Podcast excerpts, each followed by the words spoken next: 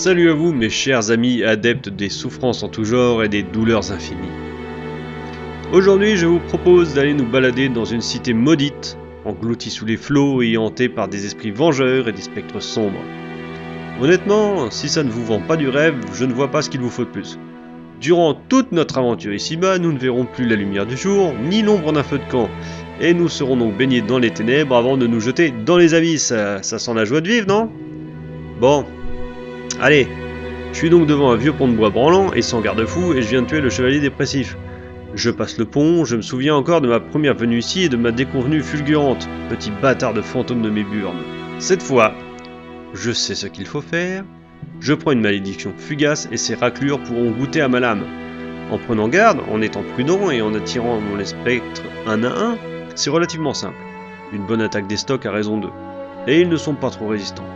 Bien sûr, ces petits vicieux passent à travers les murs et ne se privent pas de vous tendre des pièges, comme par exemple sur ce pont de pierre où ils nous attendent soit en dessous, soit en dessus, soit des deux côtés, pour nous atteindre à travers le sol ou le plafond.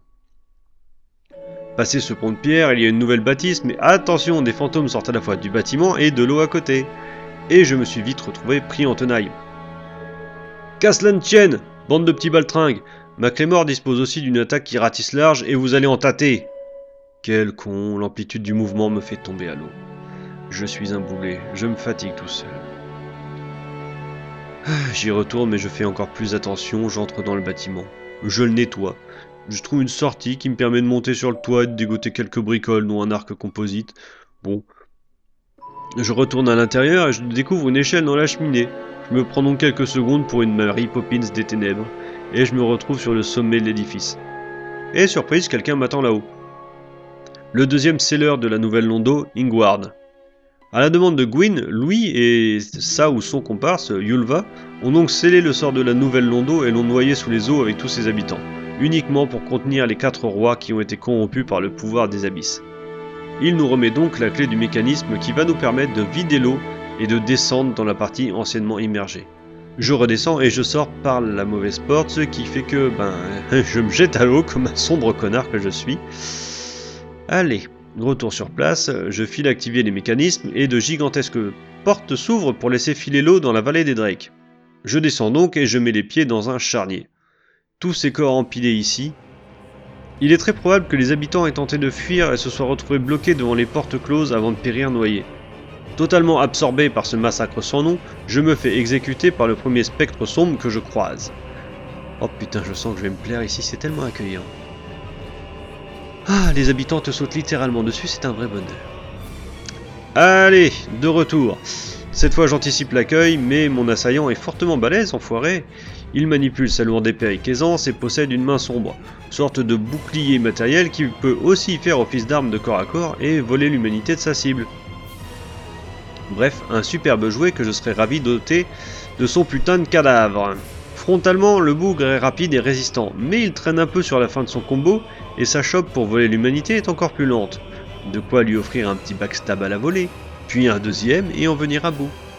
Bon, ils me font toujours un peu peur, mais un par un je devrais m'en sortir. J'explore les lieux et je découvre une ruine qui habite plusieurs spectres sombres et une sorte de gros tas de boue qui balance des crânes volants, hurlants et explosifs. En fait, il semble que ce soit une émanation de ténèbres pures. Ce qui ne change rien au fait que ce soit un sac à point de vie ultra résistant et plutôt casse-burne.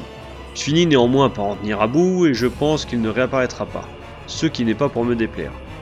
Plus haut, dans ces mêmes ruines, je trouve la très grande braise qui me permet de passer une arme à plus 15 à l'aide d'une tablette de titanite. Ouais, bon j'ai déjà une clé mort de foudre au max, mais bon, ça, suffira. Continuons l'exploration, je passe un pédiluve où un spectre sombre vient encore me chercher des ennuis. Je ne voudrais pas faire le fier, mais je commence à dompter les bestiaux.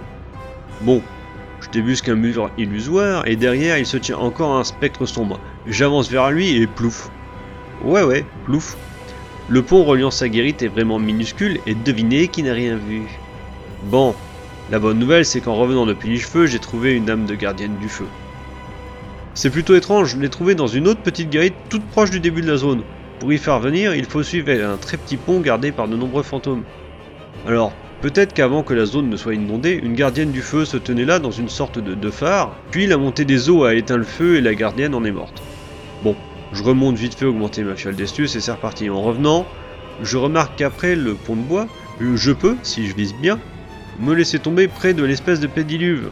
Un bon raccourci, ça, dis donc. Bien, je retourne donc près de la guérite et je règle le problème des spectres sombres sans sombrer.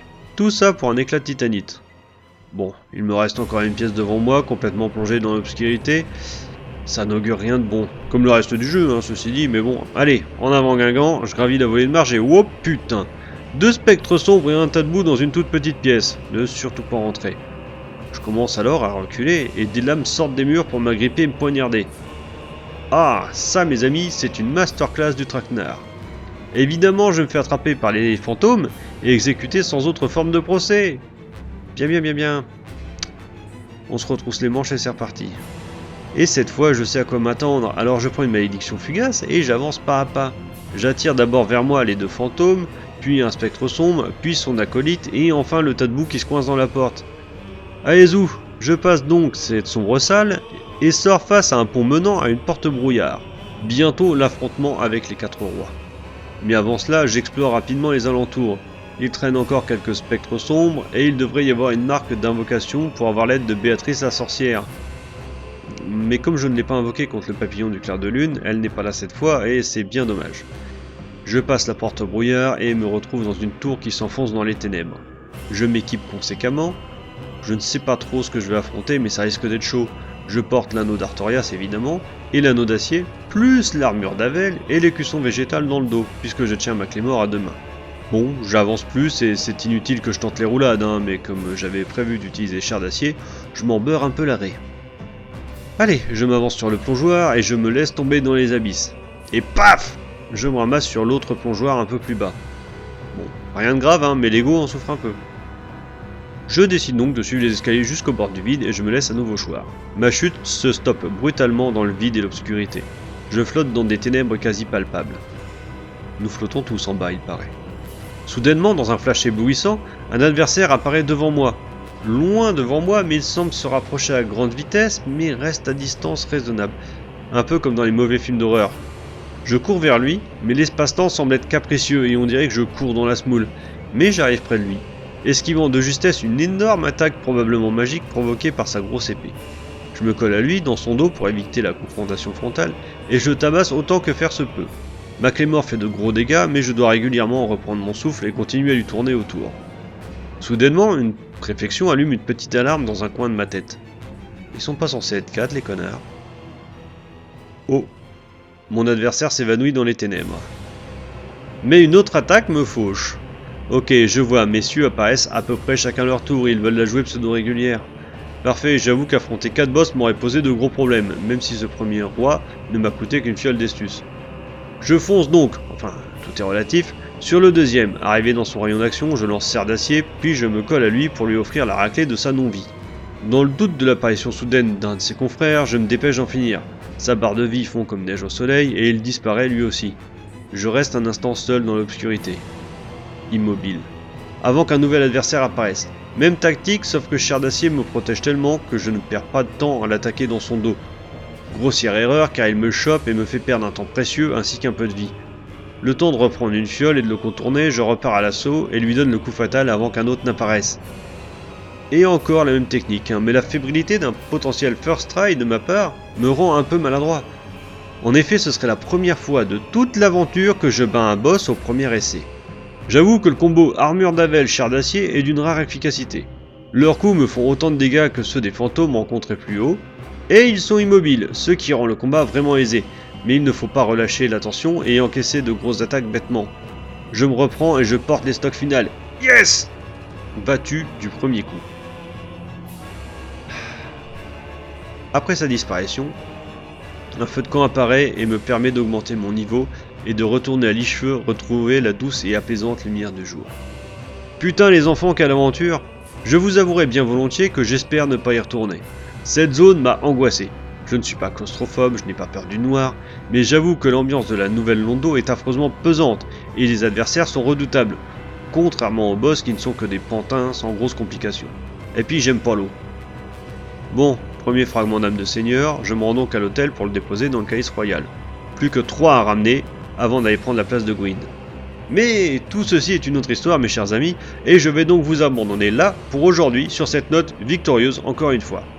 La prochaine fois, nous repartirons les cheveux pour nous rendre dans les catacombes, puis dans le tombeau des géants, et autant vous le dire maintenant, on va s'éclater.